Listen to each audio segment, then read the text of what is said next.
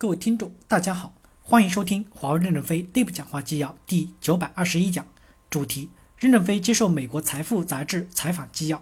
本文刊发于二零一九年九月十九日。接上文，记者提问：现在华为的提议是否仅限于美国公司？你们不会考虑那些感兴趣的欧洲、日本、韩国公司，对吗？任正非回答说：欧洲不需要有自己的公司，而且美国市场够大。记者提问：思科可以吗？任正非回答说：都可以。为什么我们要诚恳地提出来呢？因为在未来很多技术方向上，美国还在走错误的道路。我讲几个故事。德国确定国家电信标准是 ISDN，ISDN 只有六十四 K。当德国的市场饱和以后，德国的公司走向世界时，发现世界已经变了，不需要 ISDN。当然，今天变成了 GPON，家庭至少获得一 G 或十 G 的支持，所以德国公司就垮了。日本为了防止别的制造商打进日本去，就把上下行频率。标准反过来做，下行频率变成上行频率。当日本市场饱和以后，走向国际市场，发现国际市场不接受，导致日本公司也结束了。北美的三大设备商朗讯、北电、摩托罗拉强行推动全世界接受 CDMA，接着是 WinMax，他们认为 WinMax 非常好。WinMax 是电脑公司设计的，在局域网里面是非常优秀的，但并没有考虑全球的问题。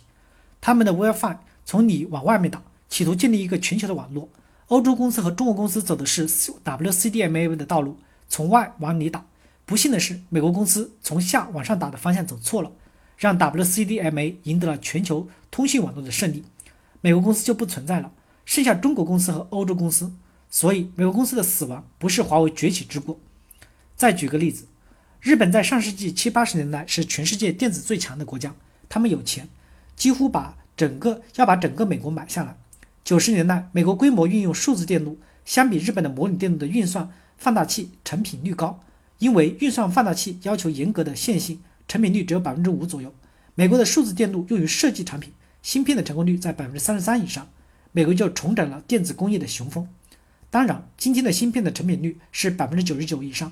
当一个企业不放弃传统的时候，可能就会失败。再回过头来讲华为。如果华为各方面都很强，我们的领袖会不会也变得固执和僵化呢？也可能像美国一样，不思考就下结论。美国想打哪个国家就打哪个国家，打完再找证据。我很担心华为公司下一代的领导人会被胜利冲昏头脑，所以我宁可扶植起美国几个强大的竞争对手，拿着鞭子打下一代的领导人，反正也不是打我。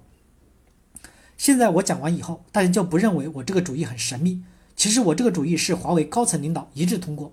不是我接受采访时的胡说八道。记者提问：您找到了美国转让许可合作伙伴之后，会先告诉我们吗？任正非回答说：我不敢说，可能我们要先签保密协议，再进行谈判。谈判成功，新闻全部都发布了，谁先谁后就说不准了。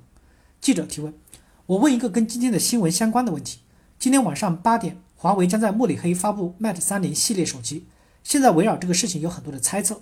因为可能没法使用 Google 的 Gmail、地图、应用商店等应用，所以很多人在猜测华为还会不会在欧洲市场销售新款手机。